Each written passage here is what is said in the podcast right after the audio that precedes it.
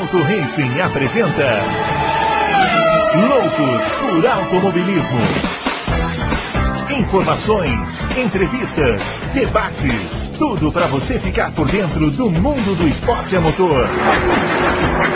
Loucos por Automobilismo está entrando no ar. Muito bem, senhoras e senhores, chegando com Loucos por Automobilismo 117 depois do GP de Portugal de Fórmula 1 e tantas outras coisas que aconteceram aí, né? Tantas corridas que aconteceram no mundo do automobilismo nesse final de semana. A gente vai falar sobre tudo isso aqui nessa edição do Loucos por Automobilismo. Tem muita coisa boa para a gente comentar aqui. E eu já vou começar logo chamando o grande Adalto, porque eu fiquei com uma dúvida, viu, Adalto? A gente fica discutindo aqui Mercedes, Red Bull, quem é melhor, quem é pior. Eu ainda não consegui chegar à conclusão de quem é melhor e quem é pior, mas eu estou com a impressão de que talvez a Red Bull não seja tão melhor que a Mercedes quanto a gente imaginou. E aí, o que, que você acha? Grande Bruno, grande Fábio Campos e grandes confrades. É, tá, é uma pergunta, é uma pergunta que está que tá difícil, né? Mas assim, eu achei que eu até fiz um vídeo, né, depois da corrida. Eu ainda Tô com a mesma impressão. Você ficou muito bem no vídeo, viu? Obrigado. Um obrigado. verdadeiro youtuber, tá? Achei ótimo. Curte e compartilha. Tá bom. É, agradecer até o pessoal que tá dando uma, um retorno muito, muito bacana lá. Mas eu tô com a mesma impressão que eu falei lá, que eu acho que a, a Mercedes melhorou no, na parte sinuosa, né? É, e a Red Bull não melhorou de reta. Então, eu acho que a Mercedes está bem, bem, agora está muito equilibrada. Talvez a Mercedes tá, até esteja com uma ligeira vantagem nesse momento, pelo menos lá em Portimão. Eu achei que ela estava com uma ligeira vantagem. É, fiquei bastante impressionado com o fato do, do Verstappen ter ficado mais de 20 voltas usando o DRS na reta e não conseguindo chegar no, no Bottas. Ele não conseguia Mal ele conseguia se aproximar do Bottas, né? quanto mais colocar de lado, né? E o, tudo bem, o DRS ficou mais curto, né? Mas tem dois DRS agora. Tem um na reta oposta também, uh, que não estava adiantando nada, entendeu? Então, uh, a Mercedes realmente. Eu, eu, descobri uma coisa aí que vou falar mais pra frente. Uh, mas eu acho que aquela impressão lá que eu tive logo após a corrida, quando eu fiz o vídeo, acho que uh, se confirma. Acho que se confirma. Que Muito é, bem, eu, eu não, não fiquei ainda convencido com a sua resposta. Então eu vou fazer a mesma pergunta para Fábio Campos é, porque eu ainda estou muito angustiado com essa coisa de quem está melhor, Mercedes ou Red Bull. Então eu gostaria que Fábio Campos também colaborasse e esse fosse o nosso primeiro tema aqui para a gente já começar a discutir essa história aí de Mercedes ou Red Bull, viu, Fábio? Muito bem, seu Bruno Aleixo. Olá para você, olá para o grande Adalto, olá para o ouvinte que gosta de bom jornalismo e busca boa discussão. Seja bem-vindo. Eu já vou começar o programa decepcionando, como sempre, você e todos os ouvintes, porque Bruno Aleixo, eu não vou usar Portugal como, como métrica para esta régua que nós queremos insistentemente medir a cada sessão, a cada qualifying, a cada domingo, sábado ou, até sexta para alguns, porque foi a, essa corrida para mim foi, ela pareceu normal para quem olha de com um certo distanciamento, mas o funcionamento dela foi tão anormal, Bruno Aleixo. É, para você ter uma ideia, a gente viu nesse final de semana que o pneu mais usado foi o amarelo, que cumpriu a maior distância, foi o C2, ou o amarelo, ou seja, nem foi o mais, o mais duro. É, 51 voltas, se eu não estou enganado, com o Pérez, um pneu que já usado na classificação. O máximo de voltas do branco foi 44, o branco, hein? E o vermelho, que é o outro extremo, foi 39. O Hamilton disse que o pneu branco faria, se necessário, uma corrida e meia. Bruno Aleixo, duraria hum. uma corrida e meia. Por que, que eu estou falando tudo isso? Porque as condições foram tão atípicas, as condições de aderência, a, a, o pneu era claramente mais duro do que o necessário. E eu não estou dizendo isso reclamando, de, pelo contrário. Quem dera a variável de Portimão se repetisse todo final de semana. Mas foi uma loucura, porque uh, piloto que fez o melhor tempo no Q2 não conseguiu fazer repetir no Q3. Os tempos pioraram do Q3 pro Q2. Todos, menos o Bottas, se eu não me engano, e foi um décimo apenas, que ele melhorou. Uh, então esse foi o final de semana, o Bruno, em que o Alonso disse que não sabe por que, que a, a Alpine melhorou, e o Leclerc saiu do carro dizendo não. Pneus médios não funcionam com a gente, não funcionaram com a gente. Os médios, hein, que foram os preferidos das equipes de ponta. Tudo isso, Bruno Aleixo, para dizer que eu acho que foi uma exceção das exceções, e repito, que bom, a gente até viu elementos interessantes nessa corrida, coisas que a gente pode aprender, a força da Mercedes, principalmente esse, esse tal de Lewis Hamilton, que é o, é, ele é o Federer da Fórmula 1, ele é o LeBron James da Fórmula 1, ele é o Messi da Fórmula 1, eu não sei o que, que ele é. É, é impressionante o que esse cara fez. Eu acho que isso a gente tira do Grande Prêmio. Agora, tecnicamente, Bruno, Espere o próximo final de semana. Barcelona vai dar, porque Barcelona não é pista de testes, só porque a Espanha é mais quentinha do que os outros países no inverno. Para isso, Jerez serviria até melhor. A Espanha é a Espanha, é, é, a casa, porque aquilo, ali se tem downforce, se tem teste de pneu, se tem reta. Você vai ver no próximo domingo, Bruno, eu acho o que você quer. Um parâmetro melhor de Mercedes versus Red Bull. Ah, vocês ficam me enrolando, ficam me ah, enrolando, nunca aqui, chega. Nós estamos aqui para enrolar, Bruno Leite, você sabe. Ah, pelo amor de Deus. Bom, Não, nossos, mas isso que, o, nossos... isso, que o, isso que o Fábio falou é verdade. A Espanha é, é a melhor pista para nós vamos, nós, nós, vamos voltar, nós vamos continuar nesse tema, peraí só um pouquinho. O nossos twitters, você já sabe, é o arroba BrunoAleixo80, que sou eu mesmo, o arroba CampusFB e o arroba Adalto Reis. E o nosso canal no YouTube, que o Adalto já está lá abastecendo com muitos vídeos, muitas análises, vocês estão vendo, né? O nosso youtuber aqui da mesa é o Auto Racing Podcast. E temos uma novidade. Eh, vocês acham que a gente não é muito moderno, mas a gente é muito moderno.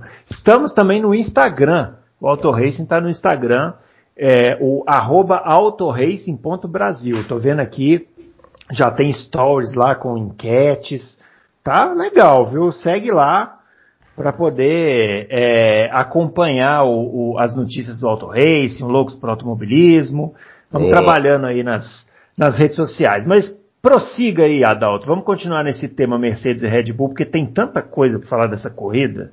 É. Nossa senhora, vamos lá. Então, é, isso falou, tá certíssimo. Barcelona é a pista das pistas para a gente medir carro. É, mas, de qualquer maneira, tem algumas coisas de, dessa corrida que eu acho que vale a pena falar. É, a Mercedes, pela primeira vez no ano, conseguiu ir com potência máxima. É, eu tinha, eu tinha recebido essa informação, mas eu não tinha certeza, então eu, eu perguntei lá para o Dude e ele me respondeu hoje que é, sim, eles foram pela primeira vez com potência máxima. Não só eles, todos os carros Mercedes com motor Mercedes foram liberados para usar o mapeamento de, de, potência máxima, porque eles, eles é, arrumaram alguns probleminhas que que estavam impedindo isso, que era uma questão de refrigeração, é, de alguns sensores que estavam dando defeito e e alguns encaixes que não estavam, que eles mudaram. É, não mudaram nada dentro da IP, dentro da UP. É, a UP é a mesma. O que eles mudaram foi o mapeamento para poder usar a potência máxima e, e foi liberado para todas as, né, tem que ser liberado, né, assim como manda o regulamento, para todas as, os carros que usam a UP Mercedes. Ele não sabe se os outros usaram, mas eles usaram. Nos dois carros, e então é, é isso, estavam com mais motor do que do que estavam em Imola e, e no Bahrein. É, e depois eu fiz uma outra pergunta para ele também, que ainda não me respondeu até agora, porque hum. eu, eu li em alguns lugares que é, eu tinha reparado na corrida uma diferença de asa entre o, entre o, agora com essas câmeras on-board fica mais fácil, né? Você reparar essas coisas. Entre o Hamilton e o, e o Bottas. E eu, eu li em alguns lugares aí que o Hamilton teria ido com, com, uma, com uma asa uh, que dá menos carga do que o Bottas. É, mas eu, eu achei que não fazia muito, não faz muito sentido isso, e eu vi num único lugar, que é justamente ao contrário. Que quem foi com mais asa, uma, que dá mais, que dá mais downforce foi o Hamilton. Então eu perguntei isso pro, pro Dude e estou esperando ele responder, porque ele não respondeu até agora. É, mas eu acho que faz mais sentido o Hamilton ter ido com, com mais asa do que, do que o Bottas. Em todo ah. caso, em todo caso, vamos esperar. Agora, esse, esse lance do motor achei muito interessante. Eles realmente. É, porque oh, você vê o, o, o, Verstappen, ele entrava na zona de DRS, aquela zona, sabe, ele fazia. Tudo bem, ele perdia um pouquinho na curva 14, ele não estava fazendo bem a curva. É, inclusive ele perdeu a posição para o Hamilton porque ele deu uma escorregada ali, né? Deu uma escorregada ali, é. Mas mesmo com essa escorregada, se você pegar a. a tem, tem até um vídeo, tem no Auto Racing, eu coloquei no Auto Racing, só não lembro que notícia que foi, em que artigo que foi, mas já já eu acho. Ele entrou muito atrás do, do Verstappen. O Hamilton entrou muito atrás do Verstappen na, na, naquela, na curva 15, que, que ela, aquela curva que eles já fazem com o pé cravado. Mesmo o Verstappen dando aquela errada, ele entrou muito atrás. Né? Uhum, da, sim. E mesmo assim ele passou de passagem, não tinha, no Verstappen não tinha o que fazer. Já com o Bottas foi forçado, ele teve que ir por fora, foi lá no final da reta, foi, foi, foi muito mais difícil, entendeu? E aí você vê o Verstappen atrás do Bottas, mais de 20 voltas, abrindo o DS, não chegar, nem chegava. É. A, a, a, com um vácuo e DRS, ele nem chegava. Pô, pô, tá, tem alguma coisa errada aí, né? É. Então, é, tá meio que, meio que eu tô meio satisfeito com essa explicação. Eles foram, eles conseguiram é, liberar o motor para usar a potência máxima e aí ficou ruim para Red Bull. hum. Agora o, o, Hamilton, Fábio, foi atrás da vitória, né? Porque ele perdeu a posição para o Verstappen na relargada. Aliás, eu achei a, a, o Verstappen bem esperto naquela relargada, né?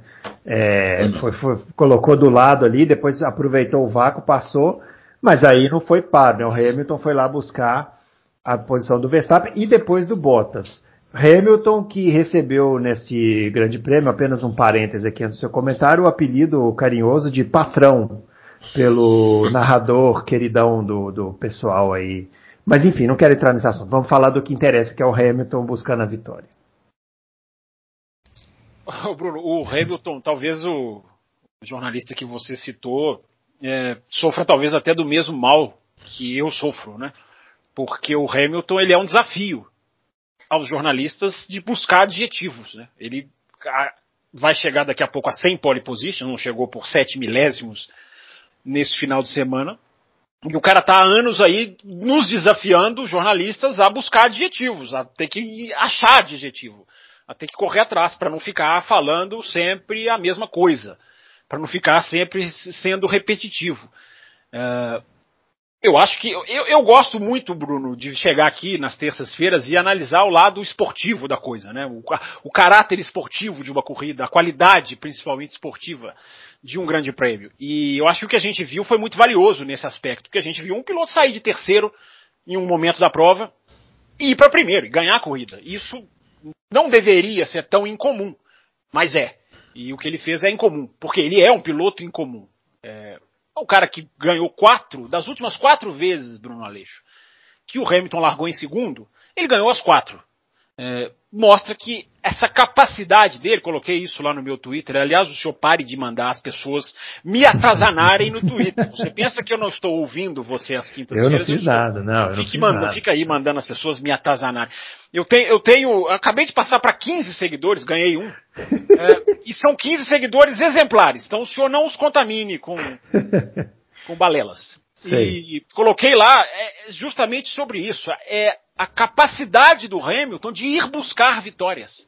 Né, de, ir, de ir atrás de resultados que não são favoráveis em certos pontos do final de semana ou da corrida. Quantas vezes a gente já viu isso? A Alemanha 2018, a Itália no mesmo 2018, a Turquia no ano passado, aliás, vendo esse Grande Prêmio de Portugal.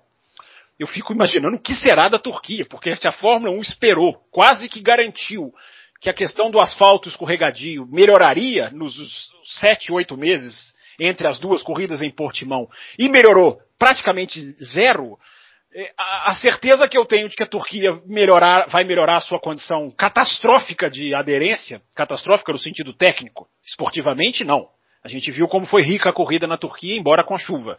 Eu não sei o que vai ser em Istambul se a situação não melhorar. Vai ser uma loucura, mas vai ser uma loucura boa.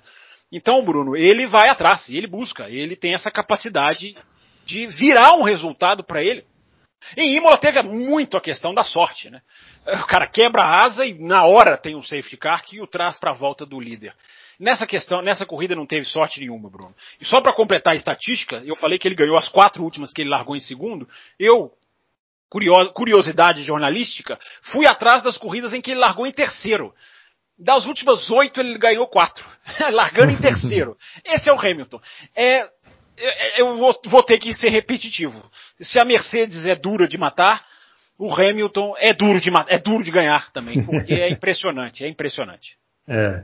Ah, e aí, eu assino embaixo, não, assino embaixo. O Hamilton é um monstro mesmo. Ele, ele tira tudo do carro, ele, ele é muito, ele ficou muito inteligente, né? Ele, ele enxerga a corrida como coisa que ele não, não era assim antigamente, né? Antigamente o Hamilton era um cara que sentava e acelerava tudo e pronto. Hoje ele enxerga tudo, ele enxerga a corrida, enxerga, entende os pneus, entende o carro, entende os adversários, sabe a hora certa de atacar, onde, onde não atacar. É impressionante é, o, o, nível, como o dele a gente acha que já, já era o máximo e a gente vai se surpreendendo que ele vai aumentando o nível, né? Conforme é. vai precisando, ele vai aumentando o nível. Uh, e é surpreendente mesmo, porque é cada, eu, ele parece cada vez melhor. Eu gostei muito daquele pedaço da corrida que ele foi para passar o Sérgio Pérez e falou: pô, tem que dar bandeira azul para esse cara. E o, o, o engenheiro falou assim: olha, não, mas você está disputando não. com ele. É, é. É, é, é, é, é, falta de costume de ver uma segunda Red Bull participando de alguma maneira. Embora o Pérez não tenha participado como o Bottas participou da briga, digamos assim, né? O Bottas foi um sparring, aquele cara do boxe que fica só tomando pancada, mas participou, subiu no ringue. O Pérez não subiu no ringue, não, na minha opinião. Mas aí eu, eu ponho um pouco de culpa na Red Bull dessa vez. Porque deixar o Pérez na pista, o número de volta que eles deixaram, é um absurdo. Mas para é, mim fizeram, eu acho, o Christian Horner nega, ficou até, ele ficou até desconfortável com o Martin Brundle durante a transmissão, porque a Sky paga as equipes para dar uma entrevista rapidinha durante a corrida, né? Para o cara falar ali no hum. rádio com eles durante a corrida, vocês dois já devem ter visto isso. E o Martin Brundle perguntou, olha, você tá deixando, durante ali, o pau quebrando, se você tá deixando o Pérez para atrapalhar o Hamilton, o Horner, não, isso não seria certo, isso seria antes esportivo. Eu não sei se seria antes esportivo e acho que fizeram isso, porque é a única explicação que eu encontro. Olha, fica aí e tenta atrapalhar ele, depois a gente. Tanto que na hora que o Hamilton ultrapassa, ele corre pro box, né? Eu acho que fizeram isso. É, mas, mas daquela pista ali foi meio. Não foi muito inteligente, né? Porque não. Como que ia atrapalhar? Mas se ele. É, eu também me peguei pensando isso, Bruno. Se ele. Se o Hamilton chega nele ali depois da curva 3 ou 4, existe todo o circuito para completar. Né? Pegando na reta, você tem razão. Aliás, foi o que aconteceu. Ele pegou é. na reta, não houve, não houve a asa aberta, enfim. Esse, aliás, a asa foi bem menos efetiva esse ano do que foi no ano passado, né? Mostra que os 120 metros encurtados. Diferença. É. É, 165 metros. É, a informação que eu vi foi, era 120. É, o, o, o, o pessoal lá no Café com Velocidade estava bravo com o DRS e eu estava até mais calmo. Ora, pois, fala, não, eu acho que eu acho que ele atrapalhou. Acho que a gente teria visto uma corrida antológica do Hamilton sem o DRS, que eu acho que ele ia para cima de Verstappen e de Bottas sem o DRS. Mas, enfim, foram menos assintosas as ultrapassagens. Mas a do Hamilton sobre o Pérez não houve realmente grande resistência. Agora, Bruno, se pega ali depois da curva 4, eh, podia atrapalhar. Podia atrapalhar. Mas você tem razão, você não está errado, né? Acabou não, não, não, não acontecendo. É, e ele acabou ficando muito para trás, né? Aliás, o Pérez acabou fazendo uma corrida ok, é, que é melhor do que a que os seus antecessores faziam, Sim. mas em ainda devendo. Em classificação, é. ele já está num nível bem melhor é. do que os outros. A sensação que eu tenho é o seguinte: o Pérez, não sei se vocês concordam comigo, ele vai chegar lá, né? Ele vai chegar, mas ainda Ainda está dando uma Deixa eu te perguntar, o que é chegar lá para você? O que é chegar lá é tá mais é tá é fazer o que você disse que o Bottas fez, é ser pelo menos o sparring. Estava é, na luta. Eu acho que ele ainda não está, mas vai estar. Pelo menos me parece que sim. É, tendo a concordar, tendo a concordar. É, é foi, foi, foi, uma, foi uma foi uma estratégia bizarra pro Pérez, entendeu? Porque ele estava tão mais lento naquele momento que o Hamilton, o Hamilton chegou a pensar que ele fosse um retardatário, entendeu? É, é, eu, acho que só, eu acho que tem duas explicações, Adalto. Ou apostaram tudo no safety car, se dá um safety car ali o jogo muda, ou fizeram isso que eu falei. Ó, oh, meu amigo, você tá aí, você já perdeu tempo atrás do Norris, agora fica aí e vê se você segura o Hamilton. O que eu, eu, esse é um tipo de jogo de equipe que eu não condeno, como o que fez a McLaren em Imola. É, esse não, esse é um jogo de equipe que eu acho válido. Olha, você fica aí e tenta lutar limpamente resistir. Aliás, a Mercedes deu um tapa de luva na McLaren, né? Se a McLaren faça, Ricardo, dê passagem pro Norris, a Mercedes nem precisou fazer isso. A gente viu o Hamilton ir para cima do, do Bottas sem precisar de nenhuma ordem, sem precisar de nada. Vai lá, o cara, o cara se garantiu, foi lá, passou. É, não, e foi, fez uma ultrapassagem, ele forçou a barra para ultrapassar.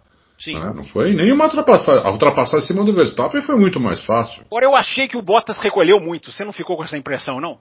Eu acho que se era um cara de outra equipe, porque a câmera on-board do carro do Hamilton mostra, apesar da câmera estar tá do lado esquerdo, Adalto, na hora que o Hamilton começa a frear, você ainda está vendo o Bottas do lado direito. Então eu acho, depois dá uma olhada na câmera on-board. Você que não, ele recolheu, é... não, ele, na hora que ele viu o Hamilton do lado, né? Ele recolheu, porque ele recolheu muito, se ele não recolhe, eles batem ali, né? Mas sabe o que eu acho também? O ângulo daquela curva não favorece quem está por dentro. Acho que quem está por dentro precisa frear é mais, boa... porque senão ele pega na. Se ele é pega na roda do adversário ali, é capotagem é uma teoria. É uma bem perigosa. É. Você vê que muitos, Parece muitos pilotos, Hockenheim, né, Bruno? É, muitos pilotos não adotaram aquela estratégia que é bastante comum de trazer o carro para a linha de dentro para defender posição. O Pérez, por exemplo, não fez isso com o Hamilton. Ele ficou ali e falou: bom, vou ficar aqui porque por dentro é mais difícil. Só que o Hamilton passou a milhão por ele é. e isso nem, nem atrapalhou. Eu acho que é mais nessa linha aí. Né? É. Agora, o... Mas eu, eu me lembrei, rapidinho, eu me lembrei do Nico Rosberg, né? Para ser campeão do mundo, o Nico Rosberg falou: não tiro mais. Não alivio mais os centímetros que estava aliviando. Ah, mas é, o Bottas. É... é, pois é, mas eu, sim, o Bottas não vai fazer, o Bottas foi sparring. É, mas eu, eu, eu, me lembrei na hora, o Rosberg precisou dessa atitude para ser campeão do mundo. O Bottas vai ter essa atitude para ser campeão do mundo? Difícil, né? É, é difícil, é difícil. Agora, o Bottas, o melhor, melhor que o Pérez, porque como o Bruno falou, o Bottas tá, serve de sparring, não, de, não, não agora, desde sempre. O, o, o Verstappen não tem sparring e o, e o, o Checo não conseguiu ser sparring dele em corrida nenhuma, entendeu? Até agora. É. Tudo bem, só foram três, né? Mas nessa daí, eu achei que foi prejudicado pela, pela estratégia da Red Bull. Não só ele, o ídolo Stroll também ficou 500 voltas para fazer a parada. Ah, o ídolo Stroll, nós vamos chegar no ídolo Stroll, mas é. pode falar. o, o Adalto. Também, depois que eu vi, eu não tinha, eu não tinha reparado isso durante a corrida, que não mostraram, né? É, mas depois eu fui olhar tudo, né? E também ele ficou lá 200 voltas, entendeu? Para trocar o pneu. É. Então, é, essa, essa estratégia era furada, uma pista escorregadia. Você com o pneu gasto, não tem aderência, você vai perder muita velocidade, é lógico, entendeu? Isso é, isso é tão óbvio, não, eu não sei como é que. O, o, o, Sainz também, deixaram ele na pista não sei quanto tempo também, entendeu? Mas isso faz parte da loucura do Grande Prêmio. Alonso, Ricardo, Stroll, todos fizeram muito mais voltas com um pneu degrau mais macio do que com um pneu mais duro. É, é, é a loteria técnica que foi esse final de semana, que eu me refiro. Próprio, os próprios líderes, Hamilton, Verstappen e Bottas, fizeram, pararam na volta 36, 37 para é. pôr um pneu mais duro, ou seja, andaram um pouquinho mais da metade do Grande Prêmio com macio usado. É, tecnicamente, esse Grande Prêmio foi uma loucura, vocês me desculpem.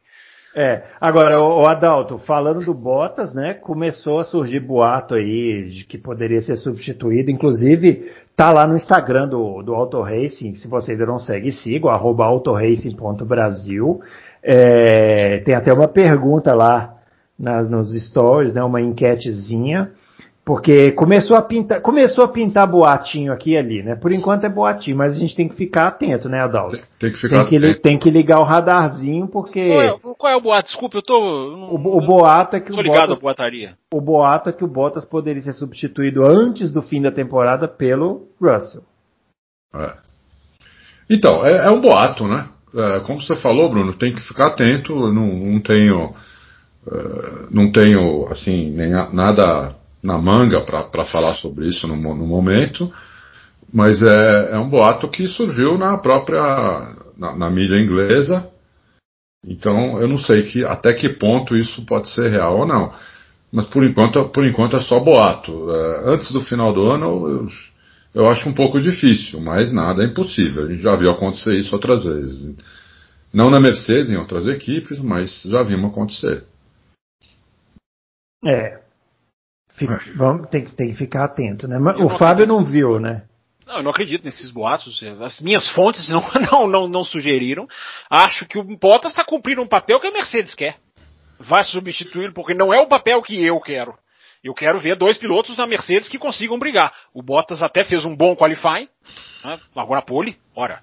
Ah, mas e o Bottas foi, eu disse no, no Café com Velocidade, o Bottas foi o Bottas. As pessoas acharam que eu estava criticando ele. Não, não estava criticando ele. O Bottas é, é, escancar o Bottas me lembra muito o Barrichello, porque tem um limite que ele não passa desse limite, não vai passar, porque ele tem um limite. Ele está brigando contra caras cujo limite nós não conseguimos enxergar, porque os caras vão melhorando, vão avançando, vão eh, o Bottas a gente sabe o limite do Bottas. Então eu não diminuo o Bottas dizendo que o Bottas foi o Bottas. Um bom piloto brigando é o piloto peso peso médio do boxe. Olha, eu fazendo outra referência. E eu nem gosto de boxe, hein? Tô fazendo a segunda referência boxe nesse programa. É o hora que ele falar médio peso brigando- pena, aí eu vou começar não, peso pena, é, peso pena são aqueles, enfim, lá de trás. É, é o ele é um peso né? médio, um peso médio ágil, um peso médio de alta categoria, mas está brigando contra pesos pesados. Aí fica difícil.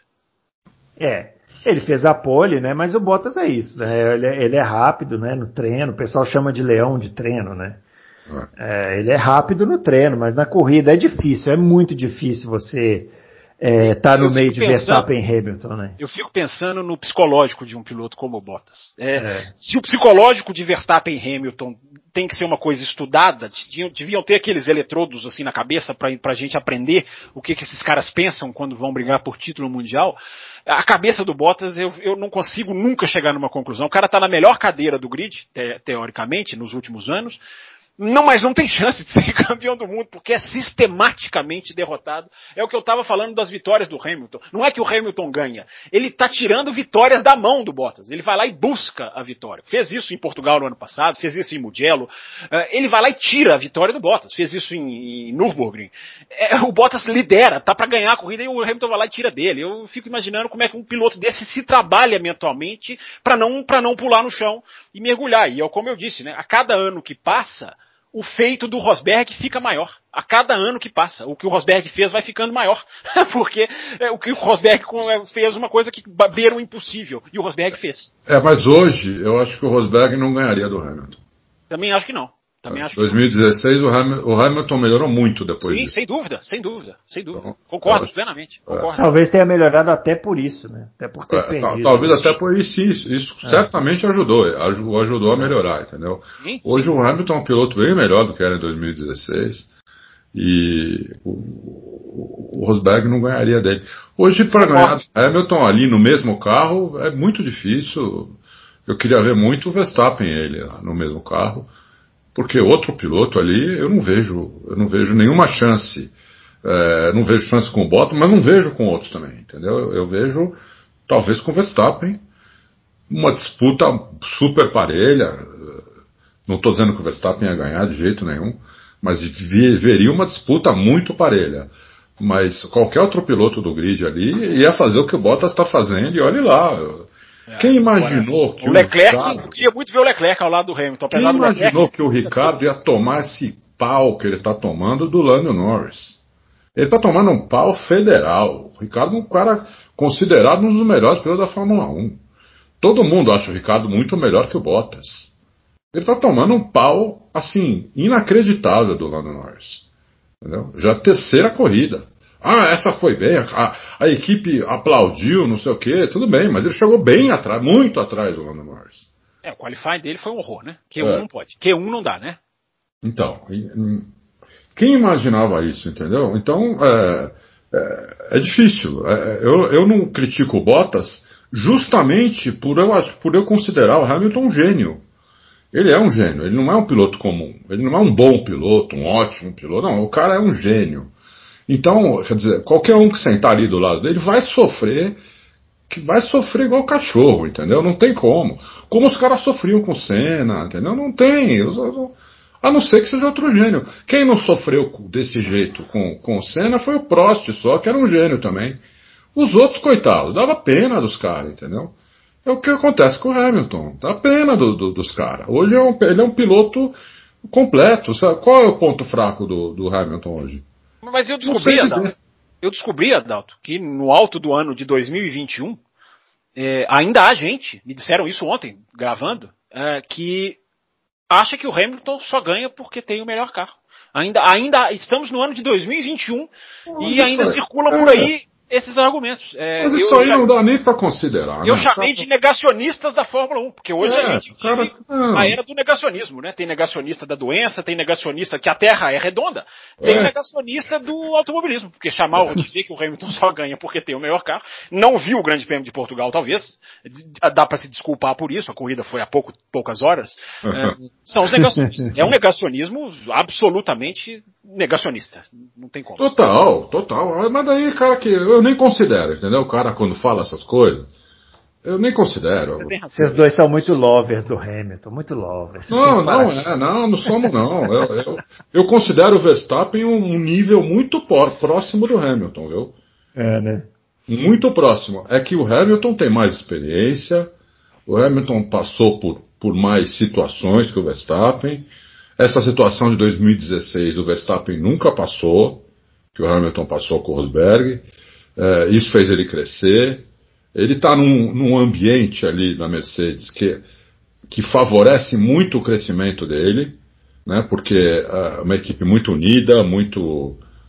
Eles têm lá um, uns procedimentos, uma, uma maneira de, de trabalhar, de, de de ser aberto com os pilotos, tudo muito, muito diferente, muito que favorece muito o, o, cara crescer, entendeu? O, o, Bottas, por exemplo, que todo mundo fala mal, ele é um piloto muito melhor hoje do que ele era quando estava na Williams, não tem nem comparação. Muito melhor.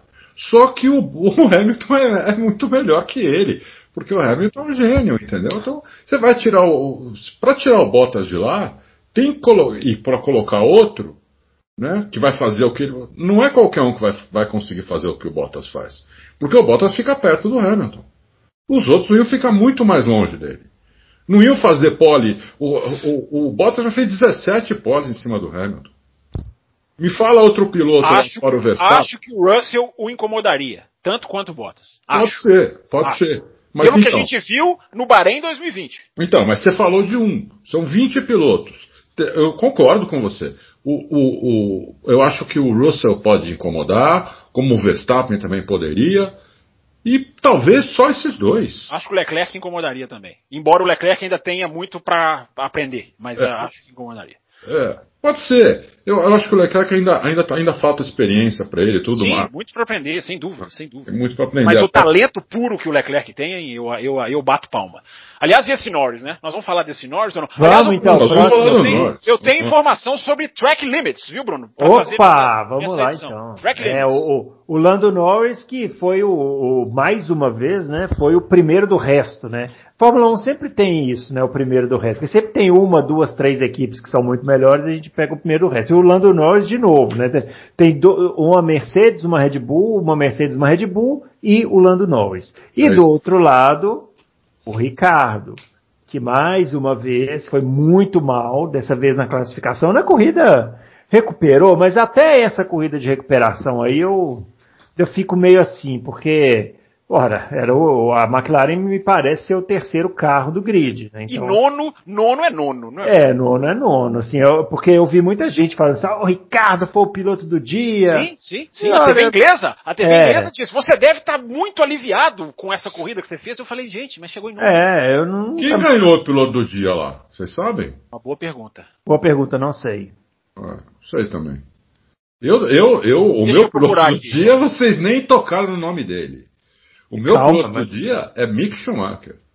É, nós vamos chegar nele, tá aqui na pauta. Mas vamos falar do Lando Norris aí, vamos falar dessa essa disputa, essa não dá para chamar de disputa, né? Lando Norris versus Ricardo, né? É, por porque não, por enquanto não tem disputa, né, Adalto? Por enquanto não tem. Mas olha, eu, eu ainda acredito que o Ricardo vai chegar, não é possível. É, é não é possível, entendeu? Que o Ricardo não vai chegar. É, mas, olha, está demorando, né? Está demorando. Três corridas, vamos ver a próxima, a Barcelona, aí todo mundo conhece bem a pista, de, até de olho fechado. Esses caras guiam em Barcelona, se meter uma venda nos olhos, eles vão guiar lá, entendeu? Então. Hã? Desculpa te interromper, Adalto. Eu achei que você já tinha terminado. É, Driver of the Day, Sérgio Pérez. Na tão, tão de brincadeira, né? Não, é votação do público, né, Adalto? É votação do público. É, é, isso aí é uma brincadeira, né, dos caras. Eu também não entendi o porquê. Estou tentando entender. Não, eu só estou passando a informação. Aham. É, beleza. O Twitter oficial da Fórmula 1 no dia 2 de maio. Driver é. of the Day, Sérgio Pérez. Muito bem. É, o público vota no cara que faz mais ultrapassagem. Então, se o cara vai lá para trás e vem ultrapassando todo mundo, ele é o piloto do dia. Não, mas dessa vez falhou, porque nem foi né, o que fez mais ultrapassagem. Só ultrapassou o Norris. É. é. É, é um absurdo. Para mim é um absurdo isso aí. Entendeu? Mas tudo, tudo bem, o pessoal vota em quem quiser.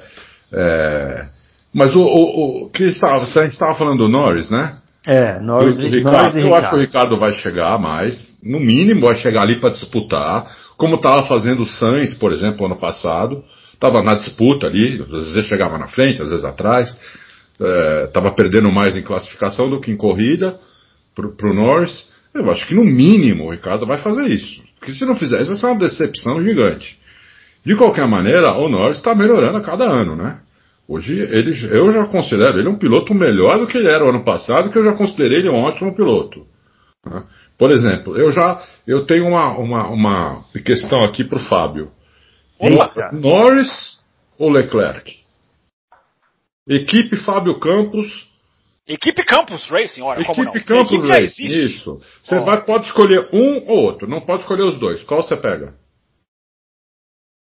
Ah, isso é uma cabeça, é. Isso é uma boa, boa. Gosto, gosto dessas perguntas intrigantes. Muito legal a pergunta, Adalto. Ainda fico com o Leclerc pelo, pela exibição brutal em 2019, as várias exibições brutais Uh, e ter feito um 2020 muito bom, apesar do carro lá atrás. Ainda, ainda fico com o Leclerc. Mas há uma chance de eu mudar de opinião num futuro não muito distante. Mas a questão é absoluta. Vamos convidar o ouvinte, né? Que vai na página do Loucos, Isso. na página do Loucos lá no Auto Racing. Eu vou, a gente está sempre lá respondendo os, os comentários. É, é. Pra galera colocar Leclerc ou Norris. Eu ainda fico com o Leclerc. Eu mudei. Eu, eu o ano passado mudou, eu ainda ficava com o Leclerc. Eu já mudei. Ah. Eu mudei. Eu já, eu sou, hoje eu já sou Norris. Mas. A, a equipe Adalto Racing, que é, já tem Adalto a Racing contrataria o Lando Norris. Agora, como não? Agora, a equipe Campos há, há, há, de se ressaltar, né? Corre na Fórmula 2 e que faleceu esse ano, o Adrian Campos. Eu não sei, acho que a gente já falou dele aqui, né? A gente já fez Falamos, essa, é. essa menção, enfim, só para ficar o registro do que faleceu esse ano, dono da equipe Campos. Que foi um grande revelador de pilotos, inclusive. Né? Revelador né? de pilotos e tentou com tudo entrar na Fórmula 1. Ele, ele, ele, era, é. uma, ele era uma figura viva da, de como a Fórmula 1 é uma barreira é, para novas equipes. Ele criou a HRT, é, era, era a base dele. Ele não conseguiu tocar o projeto porque não teve como sustentar. Mas o que tentou entrar na Fórmula 1, o Adrian Campos, foi, foi, foi uma pena que não conseguiu de fato. Embora é. a HRT tenha existido por três anos. É, é que começou, aquela equipe não chegou a ser campus, né? Ela, vi, ela, ela, ela foi criada como, como campus, mas antes virou, de ir pra pista. Virou Espanha, Espanha, é, virou Espanha é. e depois HRT. Ele não conseguiu tocar o projeto, ele não é. conseguiu. É isso aí. Bom, ah. você já vai mudar de assunto, né? Não, mas pode falar, você tem mais alguma coisa aí? O Ricardo Norris, era a, a pauta é Ricardo Norris. Eu vou, então eu vou ser breve, porque ah. eu tô aqui para te ajudar, você sabe disso. Ah, sei. Apesar, apesar me ajuda senhor... há 20 anos, só me ajuda. apesar do que o senhor diz de mim aqui às quintas-feiras. É, então vou ser muito breve para falar do Lando Norris. É. Não é que ele chegou entre os primeiros nessas corridas de 2021. Ele chega, ele tem nas últimas seis corridas de Fórmula 1, cinco top 5. Cinco vezes e chegou entre os cinco primeiros nas últimas seis corridas. E fez uma ultrapassagem sobre o Ocon na primeira volta, lá em cima na curva 11, por fora, de tirar uhum. o chapéu. Só tem isso a dizer do seu Lando é. Bruno Aleixo. É, o Ocon, vamos entrar aqui no capítulo Alpine, né, porque o pessoal da transmissão nacional, Hum, é, tá, ligado, tá, tá, ligado, patrão? O pessoal da, da, da transmissão nacional, eles. eles Conta pra quem não tá ligado. eles, eles valorizaram muito a corrida do Ocon. Ocon, se eu pudesse votar num segundo melhor piloto, eu votaria no Ocon. E falei, putz, mas, né, assim, foi bem na corrida, não foi mal, né? Assim, ele largou em sexto, chegou em sétimo, com o carro da, da Alpine não é ruim. Mas o companheiro dele, aquele senhor chamado Fernando Alonso, largou lá de trás, né, Adalto, e Foi. veio passando todo mundo, né? Chegou, chegou em oitavo, um segundo, um segundo atrás. Eu arrisco dizer que se tivesse mais duas voltas ele engolia. Também, eu também. Então, assim, também não foi. Assim, é, o carro da Alpine é para isso aí mesmo. Então, os dois conseguiram um bom resultado, Ocon e, e, Alonso, né? Você Mas é bom que um excesso, então? É, assim, eu acho. Eu acho que tem que fazer a, a medição aí do, do né, o, a equalização das expectativas, né? Para falar uma palavra bonita. É isso aí, eu concordo com você. Não tenho nada a acrescentar sobre essa dupla. Oh, Acho que, que o Alonso finalmente fez uma corrida boa, inclusive. Nós estamos concordando muito aqui hoje, não tá legal isso. o Bruno Aleixo, é... ah. só um rapidinho, né? É impressionante como a passagem da Renault na Fórmula 1, use o nome que queira usar a equipe, é, é, é muito baixa essa fase. Aliás, é, recheada, é recheada de nomes, né? É, recheada. Mas tem é nome. Né, recheada da, de diretores. É, né? diretores, nomes. Não tem, é, não tem, é. tem príncipe, é, é empresa estatal, né? É, é, mas é estatal, né? Comemorar sétimo e oitavo lugar eu acho muito pouco, muito pouco. Tudo bem, é evolução, é claro. Eles nem sabem, o segundo o Alonso, eles nem sabem o que os levaram a chegar nesse ponto. Acho que tem muito do, do, da loucura portuguesa, com certeza, nessa equação. Mas fizeram, merece sim, claro que merece o um reconhecimento nesse ponto. Agora, é, a fase toda de 2016 para cá, quando voltaram, vem cá, né? Comemorar sexto, é, sétimo e oitavo, vai, vai se arrastar esse ano vai jogar tudo para 2022, já estão jogando, só se fossem muito bobos para estar tá botando dinheiro nesse carro, é, para virar isso, porque até agora é impressionante. É uma decepção, na minha visão, é uma decepção gigantesca. É, mas pelo menos o carro é bonito, né? Isso aí já ah, ajuda você, bem. isso aí tá, já foi, já foi, ah, já, já, passou no teste então, né? Já ah, ajuda bem, ajuda bem, né? Um aliás, aliás, o repórter da Sky, o Ted Kravitz, mostrou os carros que os pilotos vão para a pista nesse final de semana. Uhum. Não sei se vocês viram, né? Essas coisas costumam até ir para a internet, aí, para os outros canais. E, e, o Alonso e o Ocon vão uhum. de Alpine, evidentemente, para a pista, mas um Alpine belíssimo. Eu não sei a marca, não sei modelo, eu não entendo uhum. nada de carro de rua, eu só sei que tem quatro rodas e volante. Mas é, é, é, o Alpine deles tem a pintura, inclusive, do, do carro da equipe de Fórmula 1. Ah, bonitão. Então, legal, legal. Ô, Adalto, agora vamos falar do Stroll, né? Stroll e Vettel, né? Porque Bom. o Stroll, embora a Aston Martin seja a grande decepção até aqui, não sei se os senhores concordam comigo, mas pelo menos para a minha pessoa é, e também, já que estamos falando de pintura, não mudaram a pintura, não ouviram o meu conselho e, e, e continuou com aquela pintura. Você queria que acabasse com o verde, o britão? Não, eu queria britânico? que mudasse o tom do verde, porque ah, confunde, né? Confunde com, com confunde com a, com a Mercedes e com a a outra equipe, é, a AlphaTauri. É, na sua idade é. a visão já está... Isso, é, acho isso muito grave, eu acho que eles tinham que mudar, mas tudo bem. É, agora, o, o Adalto, o, o, seu ídolo tomou a primeira carimbada do Tetra, né, nesse final de semana, né? É, eu até esperava que isso fosse acontecer mais para frente, mas que bom que já aconteceu, né? Quem sabe não traz um pouco mais de confiança aí. Lógico. Embora a vida tenha sido horrorosa dos dois, né? Da equipe como um todo. Não, foi, foi ruim a, a tá ruim a Aston Martin, não tem, não tem dúvida nenhuma. Agora, o ídolo, é, ele se deu mal, né? Porque também ficou muito tempo na pista, é, o pneu desgastou demais, é, talvez, como o Fábio falou, esperando um safety car, alguma coisa assim. É, então, eu achei que, além de ele não ter ido bem, principalmente na classificação, né? Ele tomou um gás legal do Vettel. Na corrida ele até foi um pouco melhor uh, do, que ele tinha, do, do, que ele tinha sido na classificação, mas uh, a, a, tática, a estratégia também foi furada, entendeu? Eu acho o seguinte, tava, realmente estava difícil, a pista estava escorregadia, tinha vento, que quando vinha vento misturava tudo, o carro ficava completamente escroto. É, acontecia tudo, aconteceu tudo isso. Só que quando você você está lá na, no box, você está vendo que o, o, o cara que está alongando a primeira parada, né, ele está se dando mal, você chama o seu piloto. Você não vai manter aquela estratégia. Você está vendo, você tá vendo o cara se dando mal lá na pista.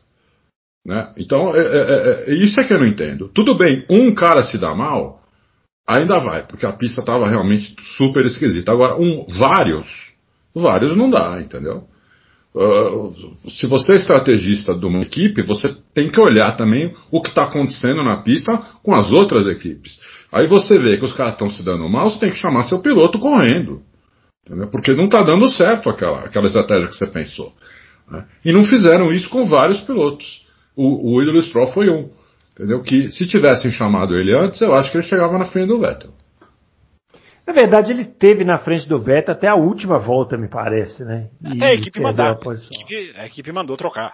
Mas por que, a equipe mandou trocar se eles estavam tipo em décimo Porque já tinha mandado, porque já tinha mandado a equipe já tinha mandado o Vettel da passagem para ele. Aí no final mandou corrigir. É, a Fórmula ah, 1 ah, que tanta gente bate entendi. palma pra isso. É. é. É, pecinhas manipuladas pelos bots. Inclusive, acho que foi na última volta, né? Sem dúvida, sim, sim, sim. Foi na última volta que mandaram trocar. Uh, mas de qualquer maneira, eu acho o seguinte: se ele tivesse feito uma estratégia melhor, não ia ter essa possibilidade de, de, de, de trocar, porque ele estaria mais na frente do que ele estava, entendeu? É, na, hora de na hora de destrocar, ele estaria mais na frente. Entendeu? Mas não, é isso aí, eu achei que foi errado na estratégia, ele não foi muito bem também. Não é um piloto técnico assim, né? Apesar de pista escorregadia ser a dele, é, tanto é que ele vai muito bem na chuva, mas não, dessa vez não foi tão bem e, e teve uma estratégia ruim. Muito bem. Agora, ô, ô, Fábio, a classificação do Vettel foi boa, né? Dá para dar uma animadinha, será? Ah, não, Bruno, eu acho que não, porque os pontos vêm no domingo, né? E o domingo do Vettel foi muito ruim. Muito com um M maiúsculo. Então, é sim, claro, você vê uma evolução ali. No sábado, o cara conseguiu progredir. É, mas não, é igual ao Williams, o Russell. Não adianta nada você fazer um super sábado e despencar no domingo. Adianta para você ganhar mídia, para você ganhar ali uma manchete aqui, outra ali. Agora, efetivamente, eu não, eu, a prova do Vettel foi bem pior do que eu esperava. Eu esperava que ele fosse sofrer, mas não despencar. Uh, e ele despencou. Então, eu acho que não anima, não me anima. Acho que ainda há todo um, um, um sofrimento, adaptação, enfim. E a gente não sabe se o Vettel vai, vai sair desse buraco que ele está há muito tempo. É, mas sim, conseguiu qualify, foi, foi, foi bem, foi, conseguiu ser minimamente competitivo. É. Agora, o início da corrida foi marcado por uma batida do Kimi Raikkonen, né? No, no companheiro de equipe dele. Não, você o... sabe o que ele estava fazendo? Ele estava mexendo em alguma coisa no volante? Foi. Ah, eu, eu, eu logo vi, né? Logo tá... vi, porque ali. O cara que está há 30 anos na Fórmula 1 fazer isso na primeira volta. É, é. ridículo, ridículo. Absolutamente ridículo. E, e o Giovinazzi deu muita sorte. De não furar o pneu, né? Não furar o pneu dele, não estragar o difusor, não ter acontecido nada, hein? Deu muita sorte. É. eu não vi essa notícia de que ele estava mexendo no volante, não, não mas falou, eu imaginei. Não, ele falou, eu imaginei. Ele, falou, ah. ele, já saiu, a primeira entrevista que ele deu para Sky, ele já falou, eu estava olhando pro volante, culpa é minha. Entendi. Bom, o Adalto é, mencionou o Mick Schumacher, né? E a, as câmeras da transmissão focalizaram ele em determinado momento, dando um passão no glorioso Latifi, né? É. é dando um passão, no, dando um passão. Isso, isso para mim não foi nem o mais. Lógico que isso conta muito, mas não foi nem o que mais me impressionou. O que mais me impressionou foi ele conseguir guiar o carro, esse carro, que é um cadeirão, é, disparado o pior carro do grid, é, ele conseguir guiar esse carro no, no trilho, como ele estava fazendo. Uhum. Um minuto na frente do, companheiro de equipe. Oh, esse Mazepin, gente, ele é muito fraco, né? É. Tá, tá, tá fora de. de o, o Mick Schumacher tá sem, tá sem base de comparação, tá igual o Russell na Williams. Tá, Quando tá começou a mostrar ele na, na, transmissão, eu peguei e coloquei a câmera on-board dele. Aham. Né? E aí eu, acompanhei algumas voltas ali. Eu gostei muito do que eu vi, muito. Uh, como eu disse naquele vídeo, eu não sei se essa é a tocada normal dele ou se ele estava fazendo isso porque é o que exigia no momento. Se for isso, é melhor ainda, porque, quer dizer, o cara tem, tem mais de uma tocada. Né? Mas eu não tenho certeza, então, de qualquer maneira, é, muito, muito boa tocada. É, ao mesmo tempo que ele estava disputando lá com o Latifi, eles estavam tomando volta dos outros, e ele não atrapalhou ninguém. Ele estava controlando bem o que ele estava fazendo, não estava escorregando. Incrível, era um dos que menos estava escorregando na pista. Eu vi várias câmeras on-board, é o que um dos que menos escorregava. É, e estava andando muito bem e passou um carro que, por, por incrível que pareça, é muito melhor que o dele. A Williams é um carro muito melhor que o dele, entendeu? O, o Latifi é fraco? É. Mas ele é um piloto de Fórmula 1 que está ali e não fica fazendo barbaridade, por exemplo, como, como faz o, o próprio Mazepin. Né? Uh, e fez uma disputa muito bonita, fez uma ultrapassagem super bonita, não atrapalhou ninguém que estava dando volta neles naquele momento. E a tocada limpa dele me impressionou. Num cadeirão desse me impressionou. É, o, agora, o Mazepin deu uma trancada no Sérgio Pérez ainda, né? Deu. Vocês perceberam isso? Ele tomou, foi punido, né? Foi, foi punido. Foi punido. É. Agora, para finalizar, vamos falar desses track limits, né? Porque mais uma vez, né? Tivemos aí um, um fim de semana é, em que eles for, esse, esse, esse tema foi protagonista, né? Porque o Verstappen parou no final para fazer a melhor volta, fez a melhor volta, e teve essa melhor volta anulada porque passou do track limits lá na curva, sei lá, qualquer curva. 14. E, pois é, e mais uma vez um resultado mudado por voltas deletadas, né, Fábio? É um saco esse assunto, né? É um assunto chato. O assunto é chato, Bruno, mas ele acontece, ele tem que ser tratado, né? Ele, é. se, ele tá se ele está sendo mal usado, ele tem que ser apontado, ele tem que ser é, é, é, é discutido e debatido. É, é, inclusive a Red Bull reclama que perdeu uma vitória, uma pole e uma, e uma melhor volta né, no ano. A vitória no Bahrein, a pole no, no, no porque nós esquecemos de falar nisso, né? A, a pole teria sido Foi do Verstappen. É. É, teria sido do Verstappen se fosse, se não fosse essa questão dos, dos track limits que dá um debate, né? Sem dúvida dá um debate. É, Bruno, é, a, a Fórmula 1 está indo para um lado é, que eu acho é uma pena até, porque num ano em que há o que se comentar dentro da pista, num ano em que há atrações, num ano em que há uma certa disputa pelo, pela, pela liderança, digamos assim, não vou falar pelo título ainda porque está cedo, mas há disputa pela ponta, é impressionante como uh, esse assunto ele vem e volta e acaba gerando uma, uma, uma questão negativa. É, igual você falou. É, há a sensação de que o assunto é chato? É, o assunto é mesmo. Mas ele é chato porque ele não foi bem conduzido no Bahrein, ele ganhou uma, ele foi muito mal gerido lá. E depois, nos outros dois grandes prêmios, os pilotos não, não querem obedecer. É, alguns não querem obedecer, porque as pessoas estão falando, ah, mas o Verstappen, será que ele está errando por isso, por aquilo? Não é só o Verstappen, não. Foram 35 voltas canceladas na sexta-feira, se eu não estou enganado. Uh, só na sexta, eu não tenho o número de sábado, mas certamente aumenta bastante esse número.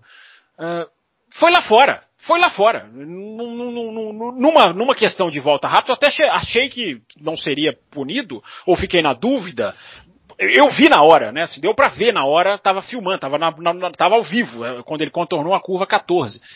Eu pensei, será que vai entrar na, na, na questão dos, das três chances que o piloto tem durante um grande prêmio? Ou por ter sido a melhor volta, é, vão caçar? É, foi a segunda opção. Agora o Verstappen está errado quando ele desce do carro e diz que não, não iam monitorar na curva 14. Iam, já tinham atualizado a, a, o, o, boletim, digamos assim, que eles fazem, dizendo que a curva 14 era um, um, ponto de limites da pista. Os pilotos, é, eu acho que essa luta, Bruno, ela vai levar um, um certo tempo daqui a pouquinho, depois que vocês falarem, eu trago a informação, fazendo um suspense aqui, uh, sobre esse assunto, que eu acho que a minha, eu, eu acho que o, que o, que o que eu acho que deveria acontecer, eu acho que não vai acontecer, mas o, o, o Verstappen saiu da pista. Isso aí eu acho que é inegável. Bom, das, dessas, dessas três vezes que o Verstappen saiu da pista, eu dou razão para ele só em uma, que foi lá no Bahrein porque mudaram a, a, regra no meio da corrida. Então isso aí para mim não existe, nunca alguém vai me convencer que aquilo está certo. Então aqui, naquela eu dou razão. Nessas duas não.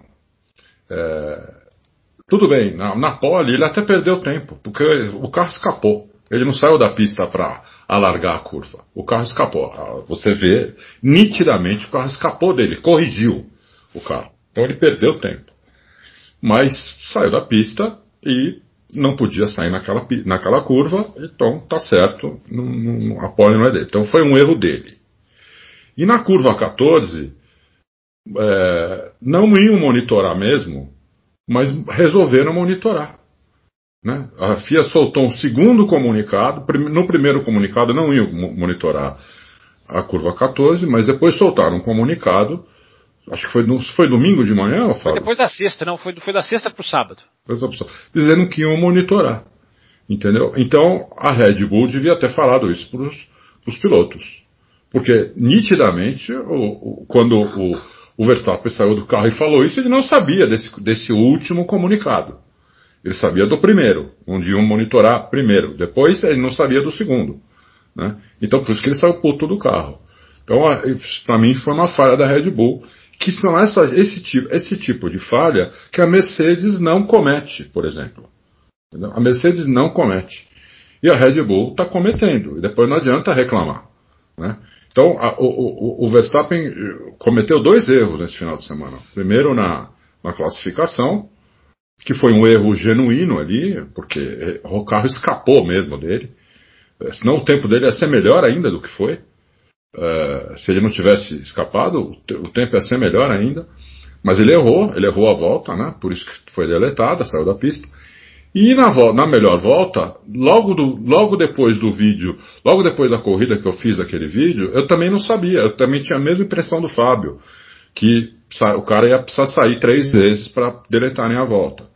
Né? Uh, eu tive, estava com essa impressão também. Porque eu não tinha visto esse comunicado da curva 14 também, entendeu? Depois que eu vi, eu falei, bom, também está certo, entendeu? Então o Verstappen também errou aí. É, foram dois erros que o Verstappen cometeu, é, só que ele pagou muito caro por esses erros, né? É, o, o, Hamilton comete, o Hamilton, por exemplo, lá em Imola, cometeu um erro muito pior, que é tirá-lo do, talvez até dos pontos, né? Porque ele tinha tomado uma, ele tomou uma volta ia ter que recuperar a volta em cima de todo mundo, chegar em décimo ainda.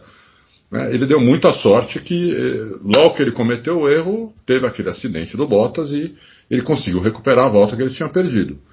Então, ele ainda chegou em segundo, ou seja, ele conseguiu recuperar quase tudo, né? Porque eu acho que ele não ganharia aquela corrida de jeito nenhum, mesmo que ele não tivesse cometido aquele erro. Mas é, o Verstappen não, cometeu dois erros quando não podia cometer, não teve a sorte que o Hamilton teve, e se ele largasse na pole, esse ponto, a, a essa que ele teria feito, num campeonato disputado como está, pode fazer diferença lá no final. Ele não pode cometer esses erros mais, o Verstappen. Tem, não, ele não tem esse direito de fazer isso disputando contra o Hamilton, entendeu? Uhum, muito bem. O, agora, para finalizar, então, informação com Fábio Campos. A questão, Bruno, é como, como, como lidar com esse problema. Né? Esse problema está nas manchetes, eu estou dizendo, né? ele está ganhando uma proporção que não é a discussão que eu acho que o fã de Fórmula 1 quer ouvir. Né? Passou a linha, não passou a linha, deletou a volta, não deletou a volta. É, como que se cura esse problema? É, é, eu confesso, Bruno Aleixo, que eu, eu, eu, sou dividido nessa questão. Né? Ao mesmo tempo em que eu acho que a gente não pode. Você sabe, Bruno Aleixo, que a única vez que eu tive o seu privilégio hum. de escrever uma coluna para o Auto Racing foi, eu não me lembro o título, mas era algo assim: os, as linhas na pista não podem ser mais importantes do que o talento. É, era, era sobre isso. O título era mais ou menos esse. Hum. É, tratando de ultrapassagens. É, a gente não pode eliminar é, Arnoux e Villeneuve, Massa e Kubica no Japão, é, por causa de linhas na pista. É, por isso que eu acho que a discussão é dúbia. É, até, mesmo... Hamilton e, e, até Hamilton e, e Rosberg no Bahrein. No 2014. Bahrein, é, mas ali eles não, não, ninguém passou ninguém fora da pista, né? É, eles vão bem no limite ali, né? Mas ah, eles bem, passaram, é... eles passaram sim, os dois, acho que umas duas vezes. Não, mas uma ultrapassagem concluída fora da linha, não. Enfim. Ah, teve umas espremidas. Né? É, teve as espremidas. Mas enfim, entra, pode entrar no, no, no, em toda essa. A gente não pode eliminar essas coisas por causa de linha na pista. Ao mesmo tempo, eu tendo a concordar com a Fórmula 1 no, na questão da volta rápida. Por mais que seja chato ver o Norris perder a terceira posição em Imola, é, a linha está ali. A, a, a, o, o, o, engenheiro que projeta uma curva, o projetista, não o engenheiro, o projetista que desenha uma curva, ele põe ali uma dificuldade. E, e, você abrir mão das dificuldades dessa curva, você falar, ah, todo mundo faz como quer, você está nivelando o Hamilton e o Mazepin. É, eu quero ver o cara que faz aquilo ali dentro da pista. Fórmula 1 é milímetro, é centímetro, é milésimo, é milionésimo. Então, é, é eu sou dividido nessa questão, Bruno. Agora vou para a informação. Eu acho que a minha tendência da, da, de, de, de ser favorável às voltas rápidas serem cortadas até os pilotos aprenderem, é, porque senão fica uma coisa muito brasileira, né? Ah, não, essa regra não pegou. Vamos liberar. Isso é muito Brasil. É, bem Brasil. Bem Brasil. É. é. Eu, eu, acho que às vezes o que a Fórmula 1 está tá, tá sofrendo talvez seja uma dor do crescimento até os caras entenderem. Linha branca é linha branca. E o Michael Massi ainda é muito generoso, porque ele põe zebra em algumas curvas, como parte da pista em outras não. Nesse final de semana, a curva 4, a 5, a 14, você podia ir até a zebra. Na curva 15, a última, era linha branca. Isso eu não concordo. Aí o critério já fica, já, você já está confundindo mais do que ajudando. Uh, mas ele é generoso, o Michael Masi é generoso. Uh, o que eu já falei aqui, Bruno, eu já contei para vocês e para o ouvinte, a reação do Stefano Domenicali em Imola, né, de, de, de, não, não quero que isso aconteça, não quero ver volta sendo deletada. É, eu, o follow-up dessa informação, olha que expressão hum, linda, bonito, de, tão, de tão horrorosa. Uh, já houve continuidade daquilo que eu contei aqui no Loucos, depois de Imola. Já houve uma reunião entre Liberty e Fórmula 1 e FIA uh, é, para tratar desse assunto. Não sei o conteúdo, não tenho informação, assim que tiver trago. Mas, se já houve a reunião, um mais um é igual a dois, né? Já é o Stefano Domenicali, que eu contei aqui, que a reação dele foi de não, não dá, isso aí eu não quero. E os jornalistas viram ele tendo essa reação, é, já dá pra gente deduzir que ele já sentou com a Fórmula 1 para abolir essa questão da volta. Dá pano, dá pano pra manga, Bruno Aleixo, dá, dá, dá discussão, mas oh. acho que o Stefano Domenicali vai tentar acabar com isso de alguma maneira. Fábio estava reclamando que a gente estava concordando muito nesse programa. Ah, finalmente, agora vamos discordar. Vamos discordar agora.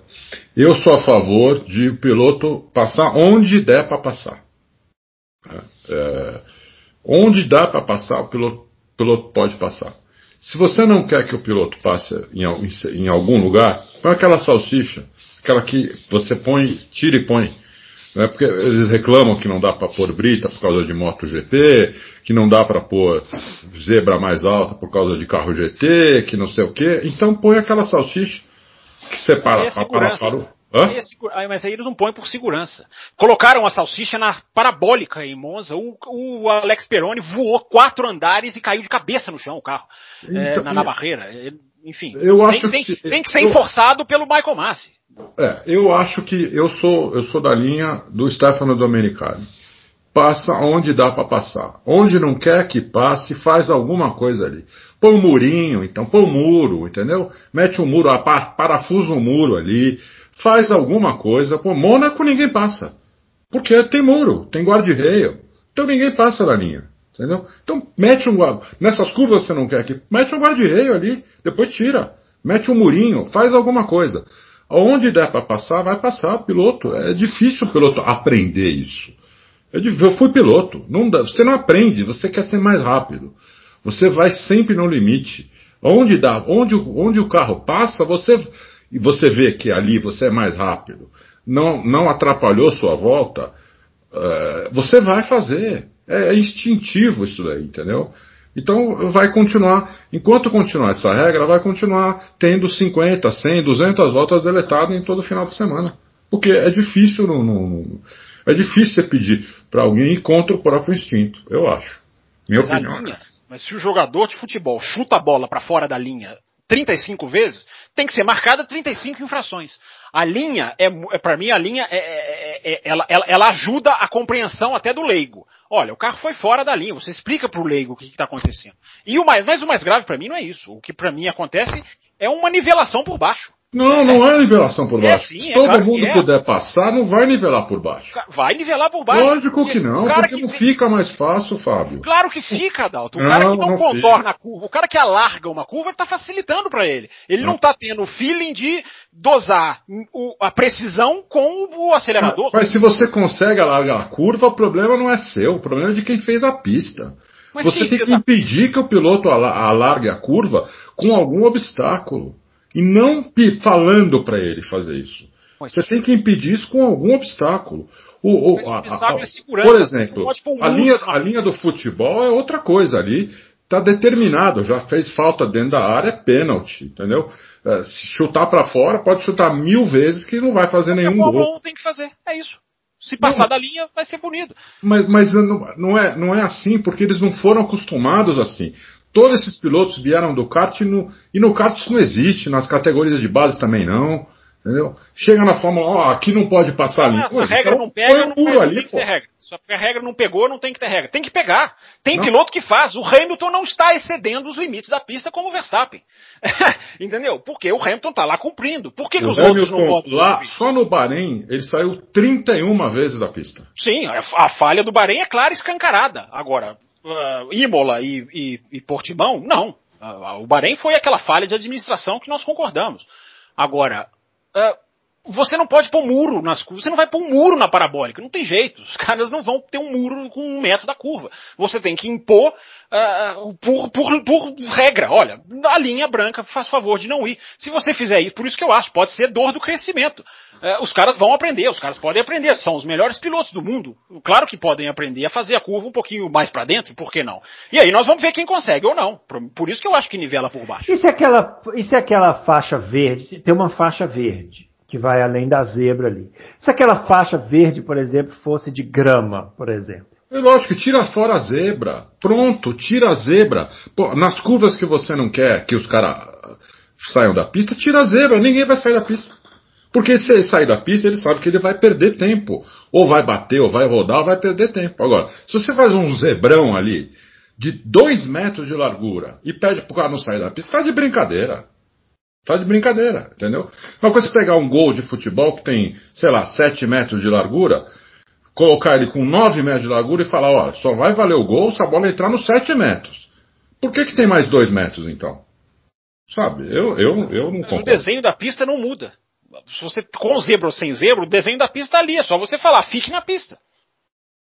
Para mim é muito simples. É, é não, o é Massi. Isso é na teoria. Na prática, eu acho que não funciona assim. O, o, você, você é piloto de kart, Bruno, o que, que você acha? Não, eu, eu, eu, sou, eu sou muito dividido com esse negócio, porque eu, eu, eu tendo a concordar que. Por isso que eu perguntei da questão da grama. Não, não tem que ter alguma coisa que dificulte ali, porque é, eu também não vi nesse final de semana em Portugal nada assintoso como foi no Bahrein. Eu, eu não vi, assim, nada, eu não vi nenhuma vantagem clara como aconteceu no Bahrein. É, alguém colocou um, um exemplo é, que eu acho um exemplo extremo, que foi quando a Fórmula Indy foi correr em Austin falei, e os caras passavam por fora. Sim, é, os, caras, caras passavam por fora. Eles, eles não faziam a curva, passavam por fora, porque o carro não tem pressão aerodinâmica, eles simplesmente abandonaram a, de fazer a curva. Aquilo ali é um exemplo extremo. Eu não vi isso também acontecer na Fórmula 1. Então eu não sei, eu não sei se, eu não sei se, se precisa desse, eu não vejo as pessoas, os pilotos ganhando tanta vantagem assim que precisaria desse rigor todo com a saída de pista. Agora, se você quer ter um rigor muito é, muito num nível muito alto, então põe algum obstáculo. Agora, é. também tem a questão da segurança. Então, é uma situação muito difícil de ser resolvida. Eu, eu realmente eu não sei como resolver isso. São zebras muito grandes que a Fórmula 1 põe, muito largas. Ah, aí você, você põe uma zebra de dois metros e meio, três metros de largura e fala para o piloto não usar ela, porque está saindo da pista. Sim. Ou uma zebra de meio metro. Ninguém vai sair da pista. Entendeu? Porque meio, só tem meio metro de zebra. Depois não, não, não dá. Se o cara puser depois da zebra, ele vai perder a aderência, vai bater, vai rodar, vai. sei lá o que vai acontecer, entendeu? Agora, com a zebra ali com 3 metros de largura, o nego, o nego vai, não tem como, meu. Não deixe ir. Puna, puna. Se você punir, ele não vai. Entendeu? Se você punir, ele não vai. Eu tenho certeza que o Verstappen, se ele fizesse uma outra volta sabendo que ele tinha estourado a volta a curva 14, ele não iria na, na curva 14. Para mim é simples caso de impor limites. Não. É, mas a verdade é que eles estão impondo limites e não está funcionando, né? Porque está sempre tá. deletando volta e é. E é um saco. Eu, eu, Isso é muito ruim. Mudar, mudar é. o resultado da pista é muito ruim e está acontecendo demais. Bem ruim. A gente teve um caso do, com o Verstappen mesmo, de uma ultrapassagem que ele fez lá em Austin. Foi. É, no, em cima no do Kimi Raikkonen, é, ele, ah, porque passou pelo limite da pista. Pô, o cara foi lá, fez uma ultrapassagem super difícil, aí conquistou, acho que ele conseguiu o segundo lugar, aí perdeu o segundo lugar de novo. Pô, Sim. Aí eu concordo. Mas aí é o que eu, é o que eu estou dizendo. A minha, o, que eu estou dividido nesse assunto é que as ultrapassagens não podem deixar de existir por causa disso. Agora, mas vão deixar. Em, vão em deixar. volta rápida, eu não acho que vão. Em volta rápida, uh, Bruno, você está falando, é um centímetro aqui e outro ali. Nós estamos falando de um esporte em que o cara faz a pole por sete milésimos de segundo do outro. Ô, então, ô, Fábio, faz diferença, faz diferença. Você mesmo falou que o, o que o Bottas segurou ali quando o Hamilton ultrapassou ele. Por que você acha que ele segurou? Porque se ele não segura, o Hamilton ia sair da pista. Então, se fosse outro adversário, de outra equipe, ele não ia segurar. Mas como era a mesma equipe, e era o Hamilton, é lógico que ele segurou. Porque ele sabia que o Hamilton, o Hamilton quase saiu da pista, mesmo ele segurando. Repara no, no vídeo, você vai ver que o Hamilton foi com a, com a roda com as rodas direitas em cima da linha. Ele quase saiu por, por centímetros, ele não saiu da pista ali. É. Bom, mesmo o Bottas segurando, entendeu? Sim, mas, mas qual é a relação que você está fazendo? Não, a relação é que atrapalha a ultrapassagem, lógico que atrapalha. Não atrapalhou nesse caso porque eram da mesma equipe. E o Hamilton é o Hamilton. Né? O Bottas não vai jogar o Hamilton para fora da pista. Né? Mas se, se, Mas é o que eu estou dizendo. Se fosse o Verstappen ali tentando passar o Bottas, ah, ia para fora da pista. Não tem, não tem a dúvida nenhuma que ele ia para fora da pista. Sim, eu ultrapassagens não podem deixar de existir por causa disso. Eu já, eu, é. Foi o que eu abri o meu comentário falando. Agora, volta rápida faz uma diferença nos milésimos. Por isso, essa para mim é a dubiedade da questão. É, é a é, ver, então... né, o que que o, o nosso glorioso Michael Masi vai, vai, vai, decidir disso aí, né? Bom, é, o, a Fórmula 1 então volta esse fim de semana, né? GP da Espanha. Não é exatamente uma pista assim que a gente ama, mas, né, quem sabe, né? Ah, eu que, amo sim. Eu amo é, muito. Eu você amo ama muito porque você já foi lá. É, né? mas para assistir carinho, a corrida. Eu tenho um é, carinho pra... enorme por essa pista. Pois é, mas para assistir a corrida não é assim tão maravilhoso. Porém, né, é sempre bom lembrar que temos uma disputa aí entre dois pilotos, era algo que a gente estava desejando para esse ano, então quem sabe, né? A gente não vai ter também uma, uma grande corrida. Tem uma curva nova agora, hein? Voltaram, a curva 10 voltou a ser uma curva aberta, longa, como era antigamente. A curva final, chicane, né? Tiraram aquela chicane, né? Não, não, não, não. Chicane não. Curva 10 é aquela lá no final da reta. Ah, tá, sei, que sei. Era sei. ela era um, um hairpin quase, agora volta a ser uma curva alargada como foi nos anos, como era nos anos 90. Ah, e faz aquele contorno aberto para entrar para a parte. Ali onde eles puseram aquela chicane de pneu em 94, né? Ali é na 9, né? No entra, é. Na entradinha dessa reta, é no final dessa reta. Aquela eu curva sei, que agora era fechada, agora é, uma, é um curvão. É. é mais difícil de ultrapassar, hein? Verdade. É. Ah. Mais difícil é uma freada menos forte, né? Passa é. a ser uma freada menos forte. É. Bom, então vamos lá, vamos continuar aqui. É, ainda temos que falar da Indy e da MotoGP rapidamente, né? É, a Fórmula Indy correu no Texas, é, uma rodada dupla. No sábado, a vitória do Scott Dixon. No domingo, Adalto, a vitória do Pato, Patrício Award. Pato! Não o Pato, é, era o Patrício. Mas foi a primeira vitória da McLaren, né? É, de fatos relevantes aí, no sábado e no domingo a gente teve a presença de dois brasileiros, Tony Canaan e Pietro Fittipaldi. No, na, é, na sexta, na, no sábado, os dois foram muito bem na corrida. É, inclusive o Tony Canaan chegou em décimo. Foi muito bem. O, no domingo já, infelizmente, o, o, aquela confusão da largada da Fórmula Indy, o Pietro acabou perdendo a, a, a, o, o, tempo da largada ali, logo antes da bandeira verde, ele acertou a traseira do Sebastian Bourdais. Aliás, o Sebastian Bourdais tinha levado uma na traseira também no sábado, levou outra no domingo, ficou fora das duas provas.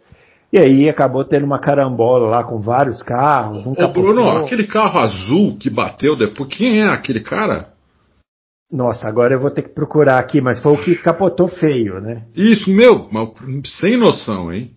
É. Sem noção, cara, sem noção, porque ele, ele bateu acelerando, ele viu aquela porrada, ele estava bem atrás, pô. Dava tempo dele tentar. É, mas ali foi, mas ali foi na largada, né, Adalto? É difícil também. É, não, não, tinha tanto espaço ali para para é, desviar, né? Não sei. Eu...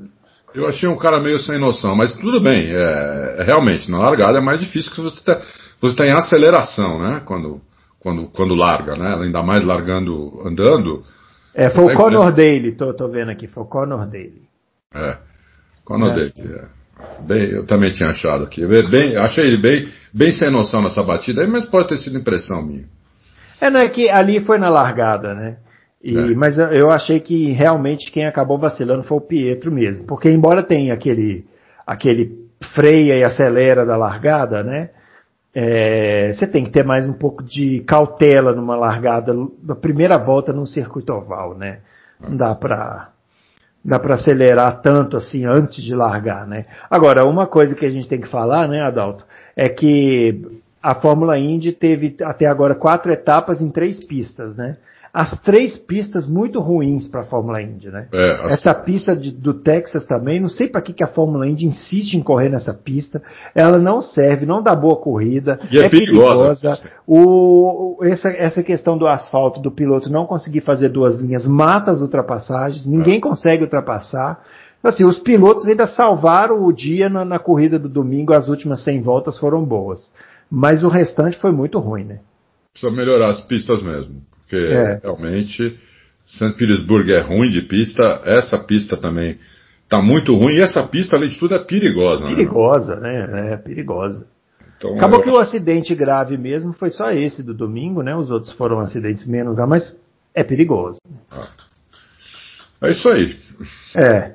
É, um registro aqui, eu já falei na minha coluna, mas queria falar, essa transmissão da TV Cultura muito boa.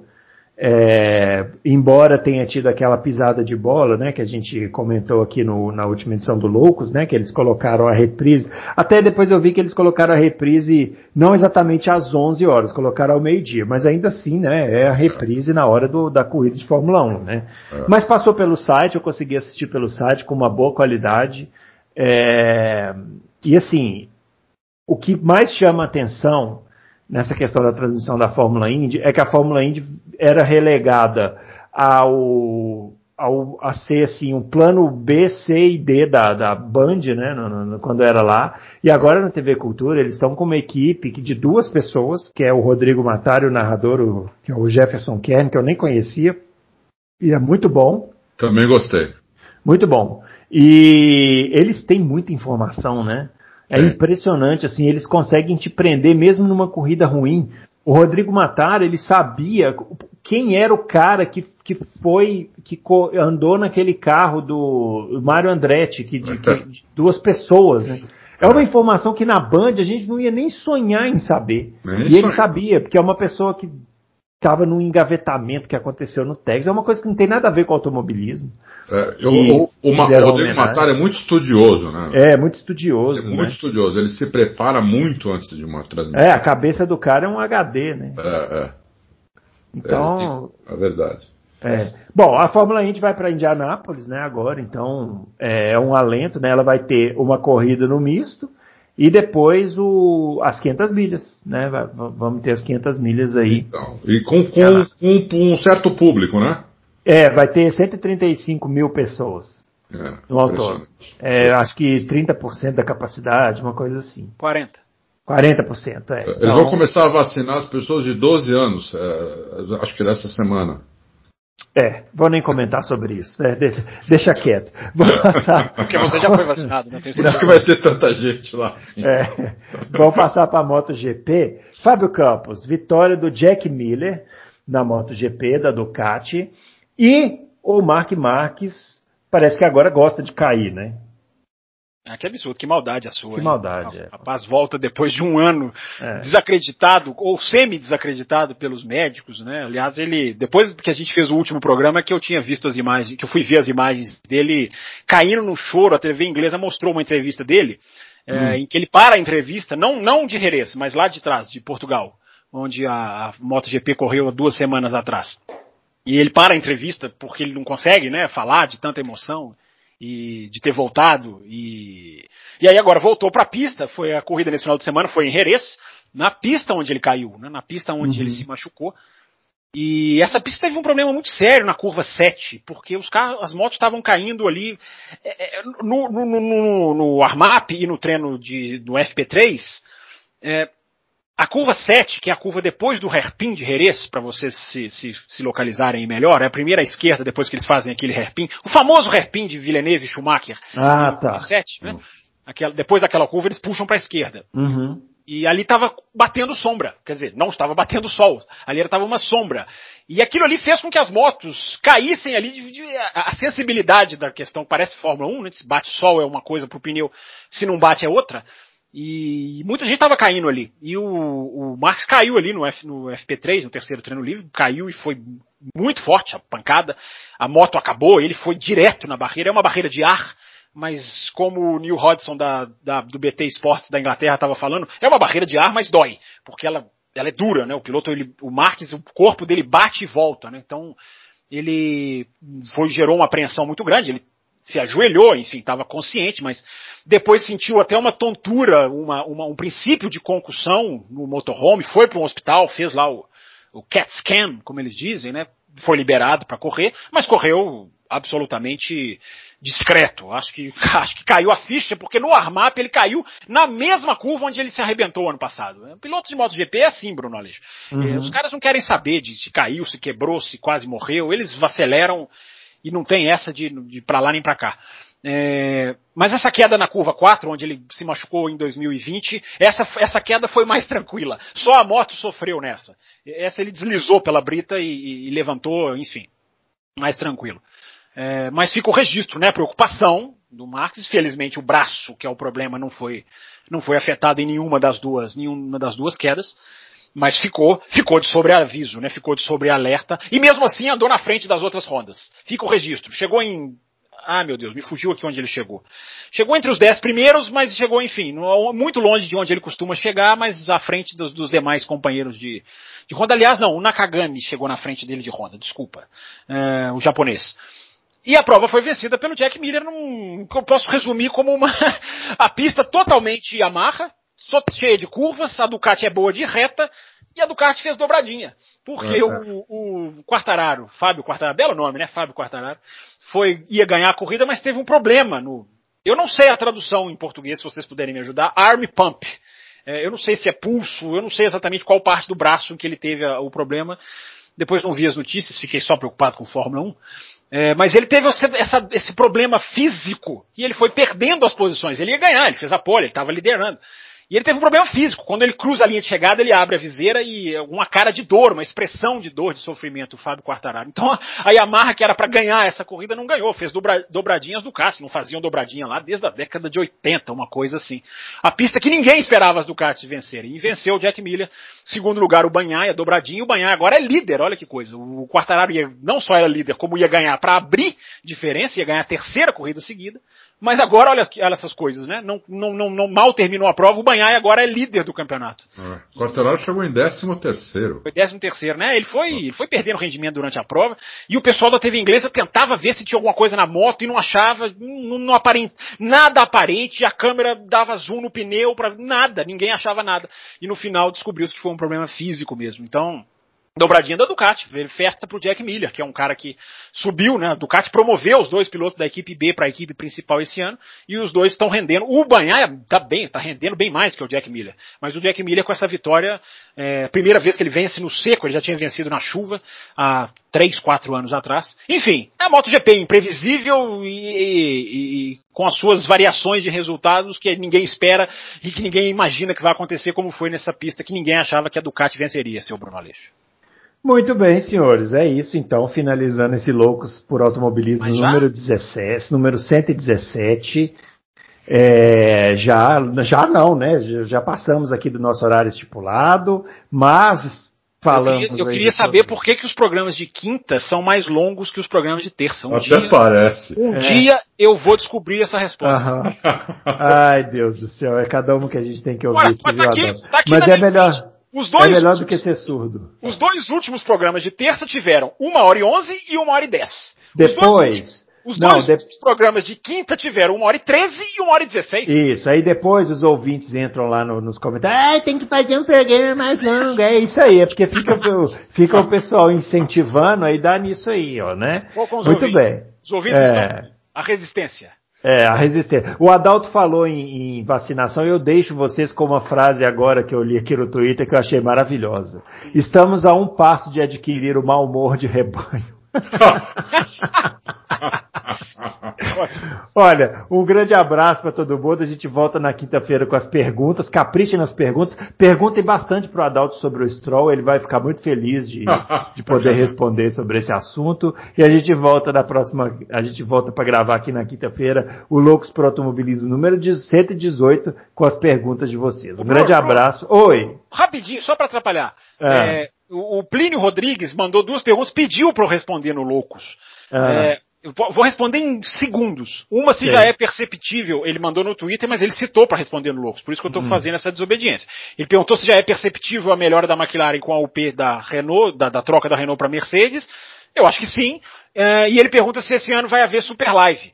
É, eu respondo, se uhum. alguém quiser fazer, vai haver. Eu não, eu não patenteei em cartório. Então, quem quiser fazer, quem tiver disposição para fazer, pode fazer. Mas enfim, é. eu, desculpa, Bruno, eu esqueci agora no finalzinho, só que eu lembrei das perguntas do Plínio Rodrigues que mandou para nós. Muito bem, está registrado. A gente volta então com o, o, o Loucos para Automobilismo 118 com mais perguntas que vocês vão fazer ao longo aí dessa, ao longo da semana não, na hora que o Adalto colocar a notícia lá, vocês correm lá e fazem as, e façam as perguntas que a gente responde, beleza? Um abraço para todo mundo e até lá.